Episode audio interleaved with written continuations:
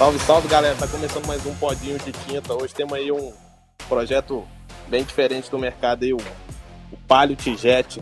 Fala galera, Ramon na área para mais um podinho de quinta. Hoje a gente tem dois convidados aí muito especiais. O Lucas faz parte do, do time nosso aí de, de entusiastas e ele trouxe mais o Ricardo. E vamos falar sobre o projeto dos dois aí. Fala galera, Lucas do Palio Tijet na área. Bora para mais um postinho de quinta. Opa galera, Fala aí, meu nome é Ricardo. Tem um ponto turbo e não Tijet. Vamos aí para esse bate-papo. Cara, conta mais aí um pouquinho pra gente de como começou esse, esse projeto meio que peculiar, posso te dizer assim. Eu mesmo nunca tinha ouvido falar nesse Palio Tijet.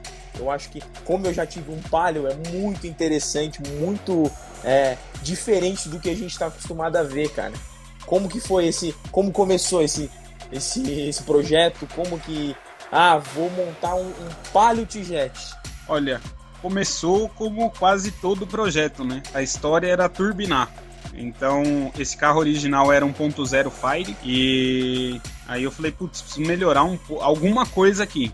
É, aí na época tinha, e era bem famoso aquele kit E-Drive, né? Aí eu falei, putz, vou pôr um kitzinho E-Drive que é plug and play e, meu, tudo certo. E aí nessa eu falei, putz, vou turbinar um carro 1.0, vou fazer 1.4, né? Aí já fui atrás de fazer um swap para 1.4. E aí nessa eu fiquei e falei, putz, meu, em vez de fazer swap, comprar mais kit turbo, já vou logo para um Tijet direto, que já é algo pronto. E a ideia era não ter dor de cabeça, né? Fui atrás aí de montar um, um motor 1.4 Tijet e nessa já é, é, é que uma coisa acaba puxando a outra, né? Então, é motor, câmbio, aí já me veio a loucura de montar um Palio Tijet e por aí foi. Então, comprei motor, comprei câmbio, comprei chicote, módulo, painel, base de fusível, tudo que você imaginar do Tijet eu saí comprando.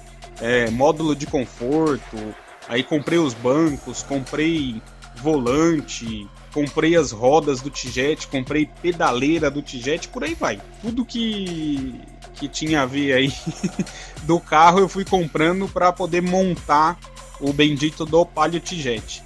E aí uma coisa que eu posso te falar, não sei se foi um erro ou um acerto, é que o que eu deveria ter feito, que por exemplo esse carro já estaria rodando hoje, é ter comprado um carro inteiro no leilão, por exemplo, e ter tirado tudo, usado ele como doador, ter tirado tudo dele e passado para o Palio.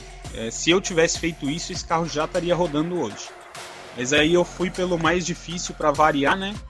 Que foi justamente querer montar ele mais do meu jeito possível. Então, como muda alguns detalhes aí entre o Punto, o Bravo e o Linha, eu fui pegando o que eu achava mais legal de cada um. Então, por exemplo, o volante é do Bravo, os bancos são do Punto, o painel é do Linha, é, as rodas também foram escolhidas a dedo. Eu fui é, vendo o que, que eu, quais eu achava mais legal que fosse ficar no carro, eu já tinha uma ideia de colocar a do Bravo. Só que aí, quando eu fui ver como ficaria no Palio, eu não gostei tanto. Acabei optando pela do ponto GG, é, que é como o pessoal chama o ponto da primeira geração. Então, as rodas dele são do ponto GG, inclusive assim.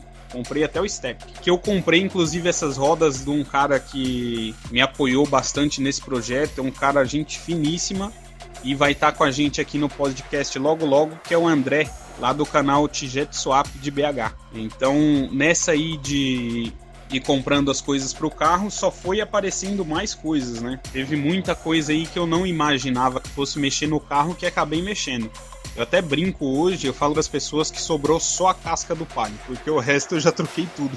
é um swap bem diferente, né? Porque normalmente a galera gosta de fazer muita coisa lá puxado pro gol, né? Ah, vou trocar esses 16 aqui, vou colocar um motor AP aqui. Mas no Palio a gente vê alguns projetos do tipo Fias, alguma coisa do tipo. O Ricardo aí também tem um ponto turbo, né? A gente vai falar mais dele aí. O custo disso, encontrar peça para isso, a, como é que fala? Adaptar isso no cofre do motor, por ser carros da mesma família, assim, e até um próximo às gerações, fica um pouco mais fácil. Mas certamente, todo, igual todo projeto, rola adaptação e sempre tem alguma dificuldade em encontrar alguma peça. Você passou por isso aí? Então, Lucas, eu acho que a nossa maior dificuldade é encontrar peça, né? Porque hoje, se você pegar é, tanto a linha T-Jet como a linha Fire elas são a, aquele novo é, motor da Fiat também, eles não têm é, peças de prateleira, então tudo tem que mandar fabricar. É igual o que aconteceu você agora com a homocinética, não tinha homocinética. E aí você teve que mandar fabricar. E eu acho que hoje a linha Fiasa ela é bem explorada, mas a, a linha do Maréia também ela é bem explorada dos cinco cilindros, mas a, do, a linha Fire e, e a, a do T-Jet ela ainda é pouco explorada. E a nossa maior dificuldade é essa, é encontrar peça. Onde você vai, você não acha peça. E aí acaba até virando às vezes uma piada isso. É, exatamente. Tem coisas que para encontrar são bem difíceis. É, uma peça que me deu muito trabalho, que foi uma das últimas agora, foi, por exemplo, o semi-eixo do Bravo. Porque quando eu comprei as peças, eu comprei o semi-eixo do ponto. E aí o semi-eixo até encaixa é, ele do lado do passageiro, né? Ele até encaixa no câmbio. Só que o problema é que o suporte dele que vai no motor, é, como o câmbio é diferente, ele é mais curto, então é, não consegue. Se você encaixa ele no câmbio, você não consegue encaixar ele no motor. Se você encaixa ele no motor, não consegue encaixar no câmbio. Eu tive que comprar o específico do Bravo. Isso aí me deu uma dor de cabeça de uns três meses, pelo menos. Que foi bem chato de conseguir encontrar. É, eu até encontrava é, só o, o semi-eixo algumas vezes, mas o bendito do suporte, que era o mais importante, eu não achava. Achei até fora do país, mas aqui não achava de jeito nenhum, ninguém tinha isso. É, aí você vai querer encomendar os caras pedem sete dias. Aí beleza, encomendei. Aí na concessionária, depois de não sei quantos dias lá, o cara me liga e fala assim: putz, tá em BO na fábrica. E aí, quando eles falam que tá em BO na fábrica, sabe lá Deus quando que vai ter isso disponível. Então, nessa parte de peças aí, putz, é bem complicado mesmo. É, é que nem eu falei, se eu tivesse comprado um carro inteiro, estaria pronto porque você tira tudo de um e passa pro outro. Então acaba ficando mais simples é, e você tem tudo na mão. Agora essa história de ficar procurando peça realmente é, deixa o projeto aí bem mais longo, né? É, além de ser um Pallet Jet, né, com motor 1.4 turbo, ele vem o câmbio também do Bravo, né? Então é um belo de um projeto assim, uma composição bem legal, combinou tudo que tem de máximo do, dessa categoria aí desse carro. É, eu vi que você falou que você tem freio de maréia, né? Tem só que tomar cuidado pra esse freio não explodir, né, cara? Não, não explode não.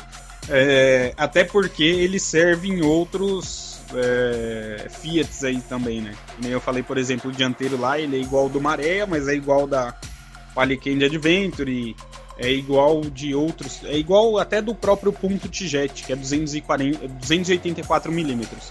Então, quanto a isso, eu tô até um pouco mais tranquilo. Esse aí não é muito problema, não. Quando ele falou do freio de maré, eu já pensei já nesse parque de jet pegando fogo, viu? Eu, eu dou uma zoada aí com o pessoal do Clube do Maré o antigo fórum CDM, mas eu sou fã de Five Tech, é lá da minha cidade, lá, Belo Horizonte. Já andei muito maré forte.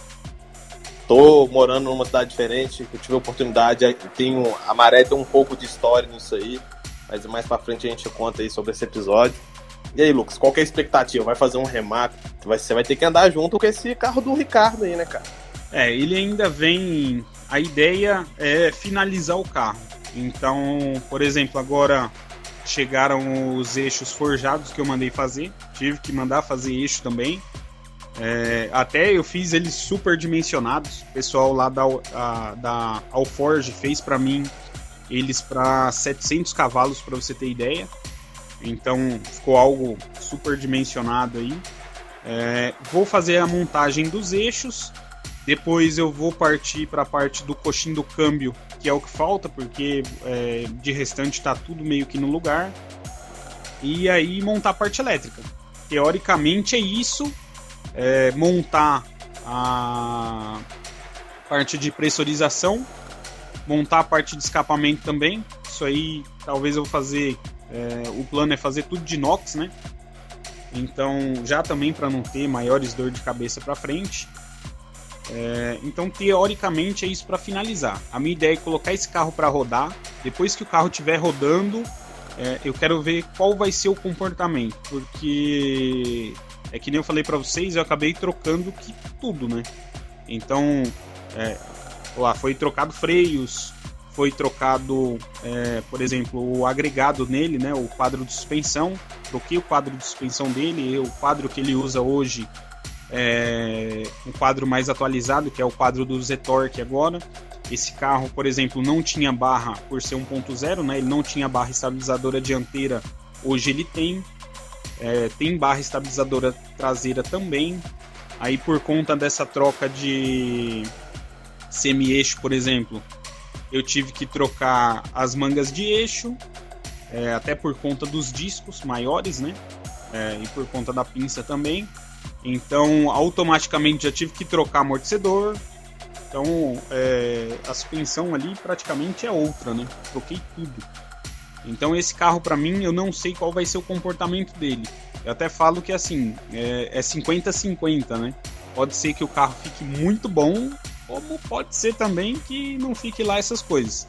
Mas como foi tudo é, feito da, da melhor forma possível aí para não ter muita adaptação, então eu acredito que vai ficar muito bom. Você pegar, por exemplo, é, o quadro lá do eTorque. O quadro original dele eu tirei, o quadro do eTorque na hora de colocar no lugar é, foi nos mesmos parafusos. Então não tive é, maiores dor de cabeça.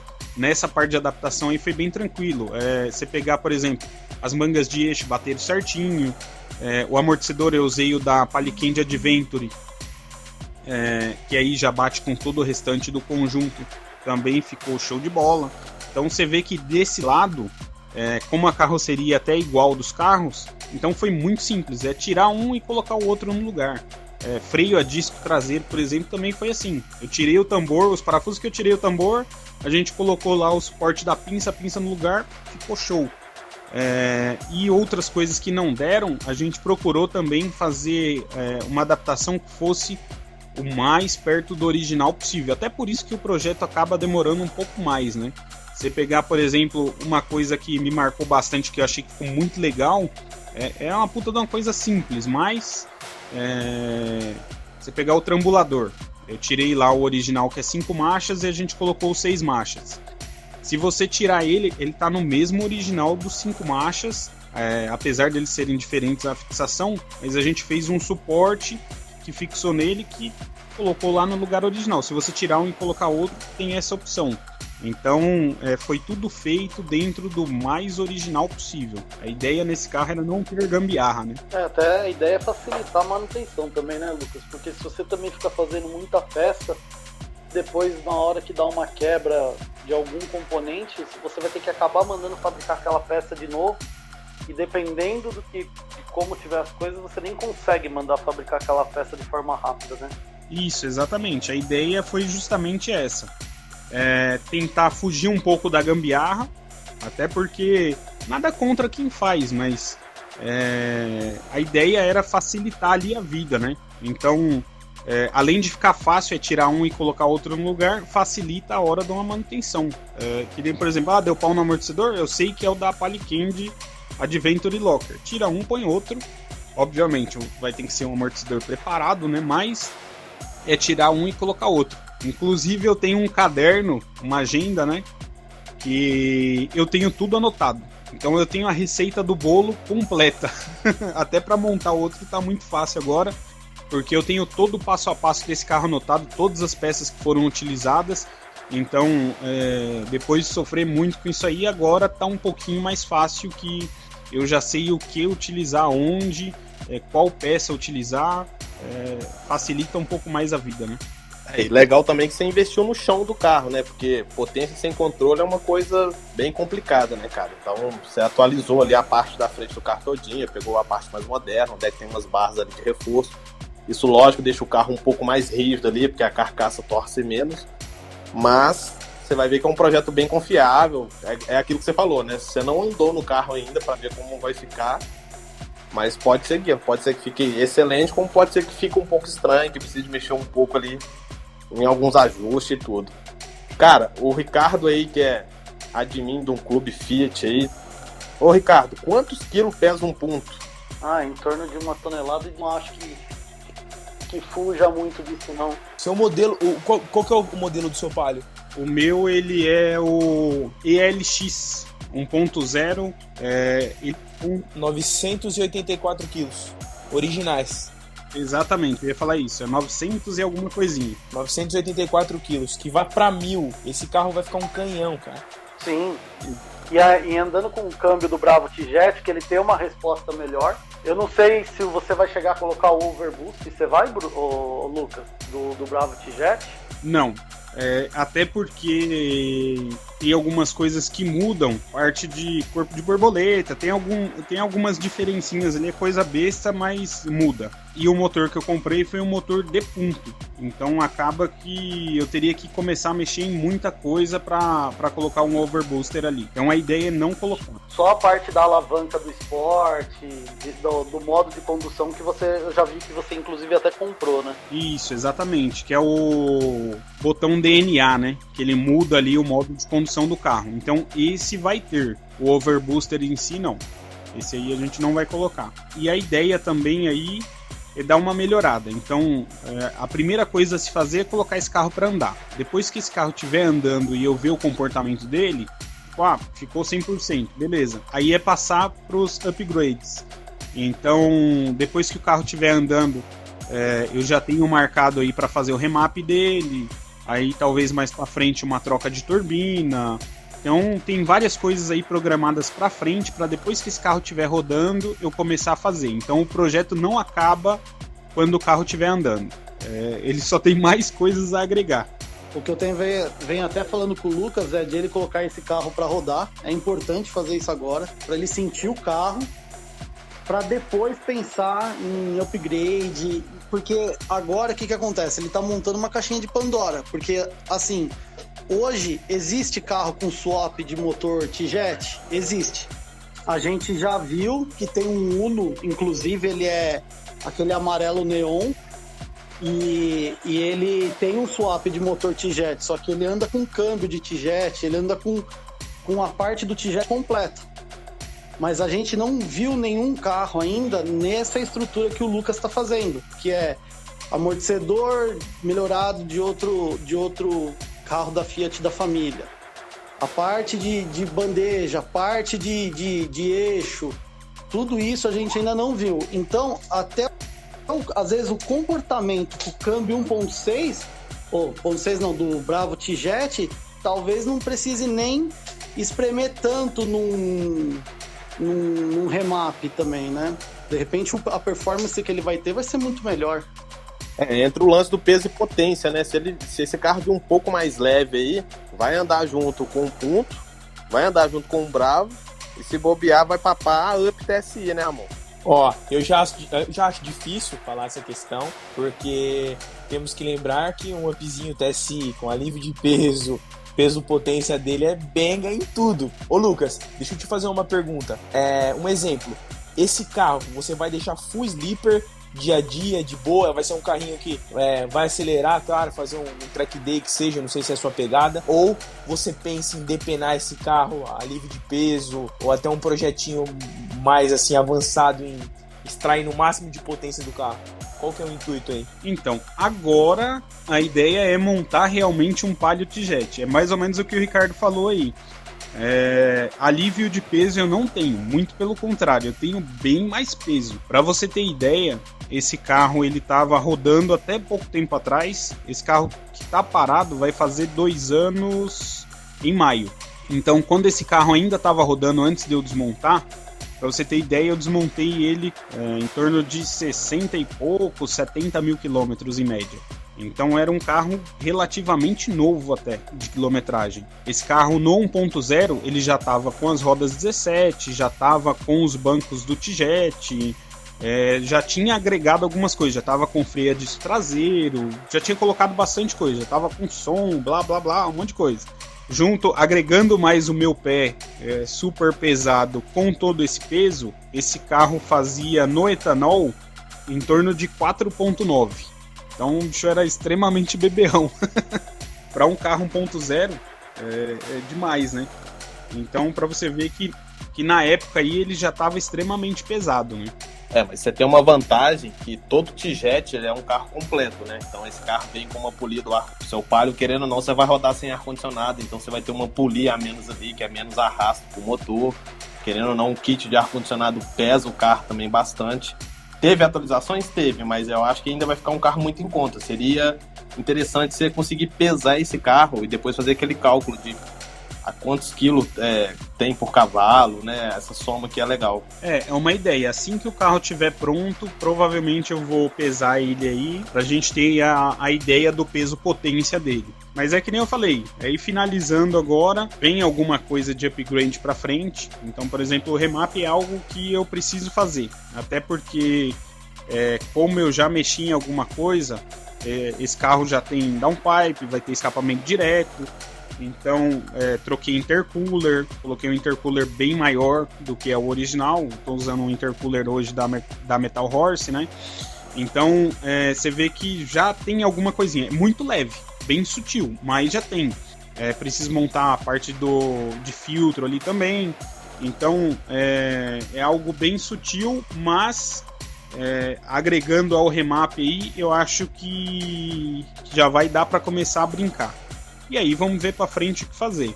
É, eu já tenho na cabeça assim que a ideia desse carro é chegar em torno de uns 220 cavalos. Também não quero muita coisa. Eu sei que o pessoal consegue rodar é, com esse motor sem forjar até em torno de uns 300 cavalos sem ter muita dor de cabeça. É, mas como a minha ideia por enquanto é ter um carro confiável, o Lucas tem uma suspensão muito bem acertada que 220 cavalos jogado no chão de forma correta, ele não, não é os mesmos 220 cavalos que você vê alguns carros aí que é só lixadeira.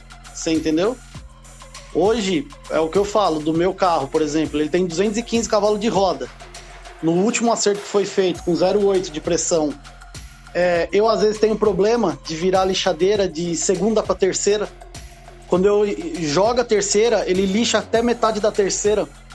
E assim, eu tô andando com barra estabilizadora, tô andando com pneu Yokohama, tô andando com uma suspensão impacto, com mola HR, e mesmo assim é complicado às vezes de ele dar o chão correto, você entendeu? Às vezes é melhor você ter um pouco menos de potência, mas você ter uma tração perfeita. Potência sem controle é uma coisa bem complexa, né, cara? Então, tipo assim, se eu não tiver um pneu bom, tiver um acerto bom ali na suspensão, não conseguir jogar aquilo pro chão, é uma coisa complicada. E é bem legal que a gente tem aqui três projetos interessantes. Temos um Palio T-Jet, um ponto que não é original é, de fábrica turbo, e temos um Up TSI.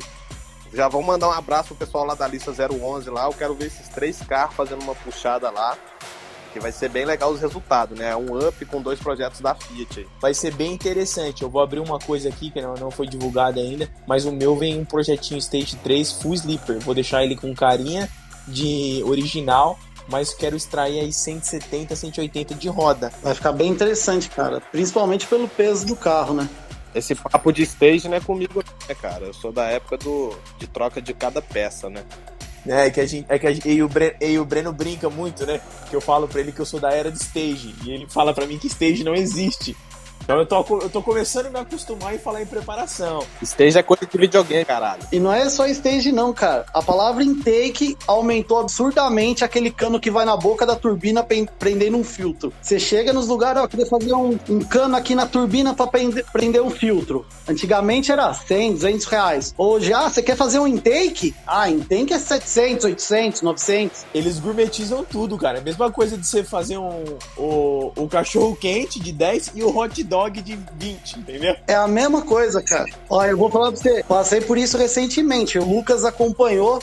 Eu fui. Eu tive. Eu troquei minha turbina, né? Antigamente eu rodava com uma GT25 da Biagio e agora eu rodo com uma K14 da Borg. E, e eu precisei trocar o famoso intake aí, né? O cano da turbina. E aí fui umas lojas, não vou citar o nome, né? Mas algumas lojas conhecidas. Eu falei, ah, queria fazer um cano aqui só para prender esse filtro aqui da Cayenne e tal. Ah, você quer fazer um intake? Foi um cano. Isso. Aí ele, é, então, de inox é 900 de alumínio é 700 e de cano de escapamento é 500. Aí eu falei, cara, eu vou arriscar fazer esse troço. Eu vou, vou arriscar. Comprei um cano da Metal Horse lá de, de 3 polegadas de alumínio. Aqui na garagem do prédio, desci com um serrote, cortei, voltei nessa loja só para ele fazer um suporte que tinha que ter solda. Pronto, gastei 160 reais. Falei, cara, não é nada mais do que isso. E o pessoal gourmetiza demais e acaba valorizando demais algumas coisas que não tem que ser valorizado. É, dono, dono de up deu uma inflacionada no mercado, né? Esses caras. Os caras acham que é um carro esportivo. Eu trabalhei com um youtuber, cara. E uma vez ele colocou um, um ponto Tijet em cima do elevador e falou assim, ó. Gente, isso aqui não é um carro esportivo. Cara, o clube do Tijet acabou com a reputação desse cara no Google. Mas os caras foi lá em peso e deu uma estrela. Você não tem noção o quanto isso deu de repercussão. E aí depois a gente fez a amizade com o pessoal do clube do Tijet, inclusive tem um André lá do Tijet Swap, o Lucas já falou dele aí. Ele tá convidado para vir para cá, coterrâneo meu, grande amigo, grande parceiro, um cara que tá dentro da Fiat, conhece todos os projetos, um moleque fera né, quando se trata de, de Fiat aí. E um, o ponto deles era um, do, um dos pontos mais fortes que tinha lá em Belo Horizonte então, assim, tá certo que não é um projeto de um carro esportivo, é um motorzinho turbo e tudo. Mas, cara, fuçou nesse carrinho, vira um canhão, né, cara? É uma puta plataforma para se fazer projetos. O ponto T-Jet, é, essa, essa era T-Jet, vai ser carros legais demais de comprar daqui a 20, 30 anos. Que esses carros vão estar tá com um preço bem barato e vai dar para fazer muita coisa legal.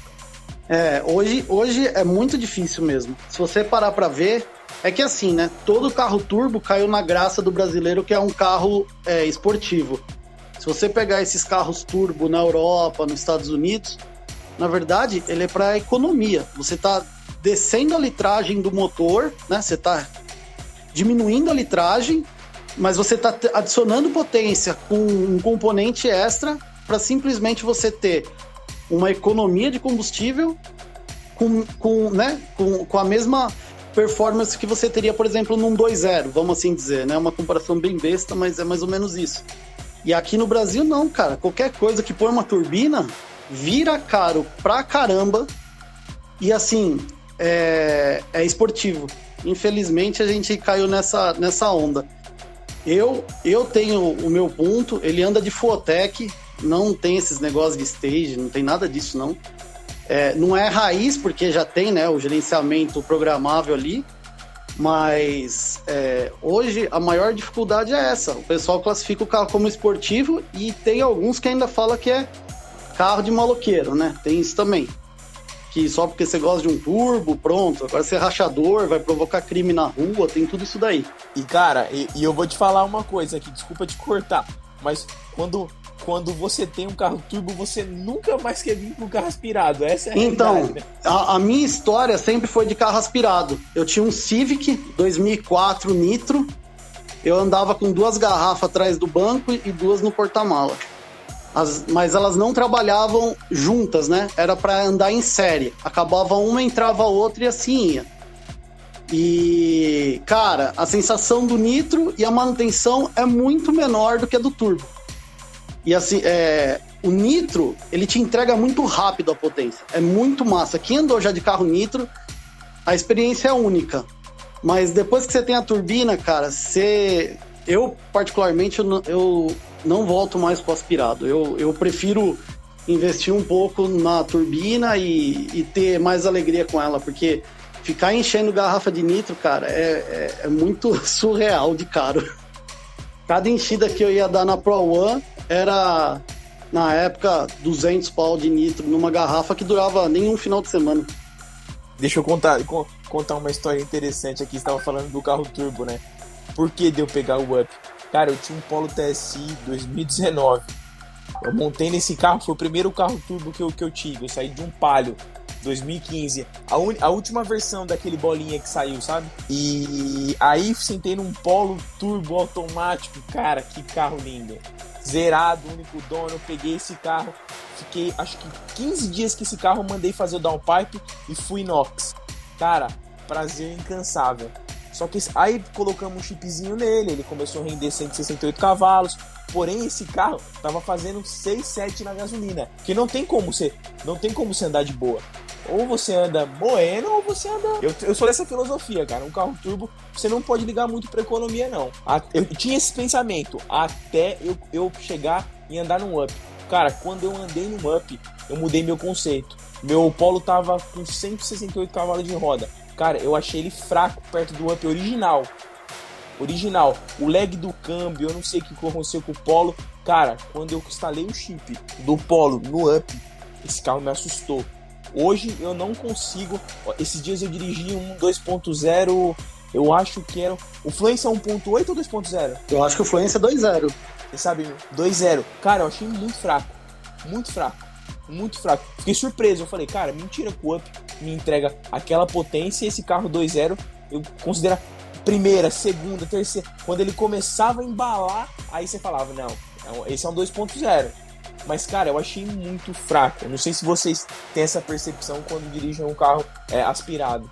É, eu sempre te falei que o Up andava mais que o Polo, né, cara? Você lembra que eu te falava? Eu falei, cara, tá, você tá num câmbio automático aí, mas o Up anda mais que o seu carro. O, o Up vai ser mais pra cidade, né? Se você pegar o Polo na estrada, aí você vai passar nervoso com o Up, talvez, né? Mas o, o, o Upzinho na cidade é o terror, cara. Polo é o máximo que eu dei nele de preparação, é, reprogramação, filtro, downpipe, tudo, um 168 de roda. A máxima que eu fiz nele na cidade, é, na pista, desculpa, foi 10 no piloto automático. É, o up, full também, não tem mais. Faz, agora só é, trocar turbina. É, tô no, no stage 2, mas falando em outro modos aí, preparação total nele. Falta só colocar um intake, ele tá com o filtro inbox. É, cara, esse carro, 100 km por hora, quinta marcha, me rende 22, 23 km na gasolina. No álcool eu já cheguei a fazer 20, 21. Meu, esse carro é muito bom, cara. Por isso que eu sou fã. O, o Breno me, o Breno me zoa, mas o conjunto que esse carro trouxe revolucionou, cara. Porque ele é muito arisco e econômico. Então foi a junção perfeita. Foi um marco na história. Eu considero. É, até, até pode gerar um, uma, vocês não, não irem de acordo com o que eu tô falando, mas esse motor 3 cilindros para mim é o AP da nova geração. É, eu vou falar para você que assim, na minha opinião, é, por exemplo, eu acho muito legal o conceito aí do downsize, é, que já é o conceito do up, é o conceito de vários carros.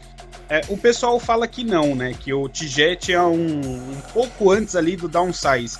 Mas eu, é, para mim, eu considero praticamente um downsize, que é, ele já é um motor 1.4, é um motor pequeno e já tem uma potência bem maior do que vários carros por aí é, com motores bem maiores, né? Então, é, para mim, eu já encaro ele quase que um downsize. E você pega a, a tendência aí do downsize é realmente essa. Você pega motores cada vez menores é, com cada vez mais potência. É, além do mais, você pega que hoje em dia tá muito fácil, né? Você pega alguns anos atrás, até falando assim, parece até que a gente é velho, né? Mas é, alguns anos atrás era algo bem difícil de fazer. Não é todo mundo que queria mexer em carro turbo, é, tinha lá suas muitas dificuldades. Então era um negócio complicado. Hoje em dia é muito fácil. Então você vai ali é, na esquina, você faz um remap, você entra no Mercado Livre e vai lá e compra a sua turbina, compra isso, compra aquilo. Então hoje tá tudo muito fácil, né? É, e com muito, muitas opções aí de carro turbo, é, ficou bem mais fácil de ter agora os stages aí da vida, né? Então é, você vê que o pessoal é, acaba é, partindo muito para isso de preparação por conta disso, né? Acho que pela facilidade. A gente pega, por exemplo, é, aí no caso de vários carros, né? A linha TSI mesmo, é, praticamente todos é, são é, raras exceções que a gente encontra que não foi remapeado, que não foi mexido, é, e por aí vai, né? Então eu, eu acredito que por ser algo muito fácil, é, o pessoal acabou aderindo aí de forma é, tão grande do jeito que tá. É, lembrando que o que faz o Up andar não é só o motor que ele tem, é o peso e potência, né? Então você colocar esse motor aí num carro que pesa. Você, pega, por exemplo, esses carros que tá saindo T-Cross, que tá saindo com TSI 200, são carros mancos, né? Que é aquele carro que precisa de torque para tirar o carro um pouco da inércia ali e tocar ele para frente. Então o projeto do Up, eu sempre admirei muito porque é um conjunto muito completo. A gente usou os Up TSI, ah, é três cilindros, é motorzinho e tudo, mas para mim é um puta marco de tecnologia. De 2012 para frente, mudou muito a concepção de motores. Quem vem injeção direta, né? Essas coisas tudo que foi uma puta de uma tecnologia que a Volks apostou e hoje é nítida, né? A manutenção do up, uma turbina que fuma é um pouco elevada, mas cara, tá cada vez ficando mais comum. E hoje está todo mundo procurando fazer um motor sustentável, econômico. Igual o Ramon falou assim: ah, eu venho a 100 km, o carro me rende a. Quanto que ele tá fazendo de autonomia, Ramon? Uns 15? Cara, se a gente falar 100 km por hora na gasolina, esse carro rende 24, 25, cara. Pois é, mas aí você vem a o quê? A 2.500 entre 3 mil giros, né? É, 100zão, básico, 2 é, dois mil, dois mil giro fixo. Cara, mas eu já cheguei a fazer um teste, olha que legal. Eu já cheguei a vir, em, quando eu fui pro México, eu, eu fiz 170, 180. Não abaixei disso, cara. Era farol em tudo que chegava na minha frente. Eu cheguei em. Isso eu tava no álcool, viu? Tava vendo, testando o rendimento do carro. No álcool, é, em 160 média ali que marcou no, no computador de bordo, ele fez 16.1. É um projeto econômico, mas você vai ver esse palio do Lucas de sexta marcha, a 2.500 RPM, você vai ver a autonomia que esse motor 1.4 vai fazer também. Ele vai só manter o carro, vai só empurrar, trazendo para frente, vindo e vindo e vindo e mantendo o carro, entendeu? Ainda mais que vai estar tá usando injeção original, né? Exato. É, até por ser um carro leve, que nem a gente já falou, e com um câmbio desse, eu acredito que vai ficar um carro meio que econômico, apesar do meu pé pesado, mas eu acho que vai ficar um carro econômico sim. É, até além desse fator aí, é, acabei optando por esse câmbio é, de seis marchas, porque na época que eu comecei com a história do projeto, é, eu entrei em alguns grupos, tudo, comecei, comecei a conversar com o pessoal que tinha Tijet e o que o pessoal me relatava muito é que tinha-se muito problema aí nos câmbios do, do ponto, né? O câmbio cinco marchas. É, o pessoal direto tinha problema com esse câmbio e o câmbio do Bravo era um câmbio que praticamente não tinha problema. Era muito raro acontecer. Então, por isso eu acabei optando pelo câmbio do Bravo, é, por ser um câmbio mais robusto, mais forte e por ser seis marchas também. Eu falei, putz, a relação dele teoricamente é para ser um pouco mais curta as primeiras marchas, então é para deixar o carro bem mais esperto. Aí um carro pequeno e leve do jeito que é o Palio é para ficar um canhão realmente. Então eu acredito que vai ficar algo muito legal aí. Eu acho que o único problema dos ups é os donos, cara. sem, sem zoeira. Quando eu andava de banco concha, eu tinha o banco concha no ponto, cara, que tinha de up, que enchia meu saco. Eu tava com meu filho na cadeirinha, tava indo no supermercado e o cara queria acelerar na rua de qualquer jeito, cara. Cara, mas eu vou entrar, eu vou entrar aqui com outro ponto para você. Mas Cara, eu não. Nenhum carro esportivo pode me ver, velho. Porque eles já vêm moendo para me pegar. Parece que vem. Só porque o meu tem as duas saídinhas de escape ali atrás, os caras devem olhar e falar assim: ih, esse carro é mexido. Pela, vamos, vou amassar. Eu não tenho sossego, cara. Eu não tenho sossego. Mas assim, tem um, tem um cara em específico na região de Campinas aqui. Ele criou esse, esse conceito do up, assim, de. Pra mim foi ele. Ele acabou com o conceito do up, que dono do up tem o ego lá em cima. Cara, é o que eu falo para todo mundo você tem um conceito do up até você andar em um, cara. Porque o dia que você anda em um e puxa a primeira, segunda e terceira, você fica de cara. Eu convido, convido vocês aí, Lu, Lucas, Ricardo, né? Breno também, para puxar meu carro. Aí depois vocês comentam sobre. A gente marca isso para outro podcast. Eu coloco aqui como desafio. Então, e sobre. É, uma outra coisa que eu andei pensando muito nesse carro é, foi a questão de deixar ele com uma cara mais sleeper ou não. É, como eu acabei embarcando na história do é, Palio Tijet, então eu acabei que mudando, por exemplo, é, bastante coisa aí na estética dele. Você pega hoje o para-choque dianteiro dele, tem lá o spoiler da Estrada Sport, então se você coloca ele já de cara com outro Palio, já dá uma puta de uma diferença. Eu tenho até uma foto no meu Instagram lá, que é o arroba é, tem um Palio original e o meu do lado ainda nem tinha mexido tanto. Só coloquei o, o spoiler da Estrada Sport e você já vê que dá uma puta de uma diferença no carro. Então já mudou. Aí disso já vai puxando, né? Ele já tinha, por exemplo, os spoilers laterais, tinha aerofólio. Eu acabei que modificando um pouco para choque traseiro também, coloquei um difusor, é, abri lá para uma ponteira putz, bem maior, é, que esse carro original ele sai para baixo, inclusive eu coloquei uma ponteira de inox saindo reto, então você já vê que de cara o carro é mexido. e nisso teve algumas coisas que até, por exemplo, eu estava comentando com o pessoal no grupo, é, uma delas foi colocar a faixa do Tijet na lateral. Era algo que eu não ia fazer, é, que hoje eu acabei optando por fazer sim. Porque se a gente for parar para pensar, os carros da Fiat, sempre que o carro tem alguma coisa, ele tem lá denominando. Você pode pegar, por exemplo, um Uno Way, ele tem lá a bendita da faixa Way. Você pega lá para trás o é, o 1.6R, por exemplo, ele tem lá a bendita da faixa do 1.6R. O Palio 1.8R tem a faixa, os Sporting tem a faixa, os próprios Tijet tem a faixa. Então eu acabei optando por caracterizar o carro. É... É, a minha ideia, na verdade, seria trazer ele como se fosse, vai, a minha releitura do que ele fosse um original de fábrica. Então é trazer ele cada vez mais é, de como se fosse um Palio é, Tijet original de montadora, que ele tivesse saindo de fábrica. Óbvio que com algumas modificações aí, né, do meu gosto, mas puxando para o mais original possível. Eu até acho que as pessoas é, gostam bastante do projeto, eu tenho uma aceitação muito boa do projeto, é, o pessoal me diz aí. Eu acredito que justamente é por conta disso, de tentar puxar ele para o mais original possível. Então você pega, por exemplo, hoje ele está com o interior finalizado, é, é, tá com uma cara bem original. Você pega é, o exterior dele, que eu preciso terminar de montar, mas ó, as rodas do Tijet, os spoilers, por exemplo, que nem era da Estrada Sport, então casou é, muito bem no carro, até porque o para-choque é o mesmo, né?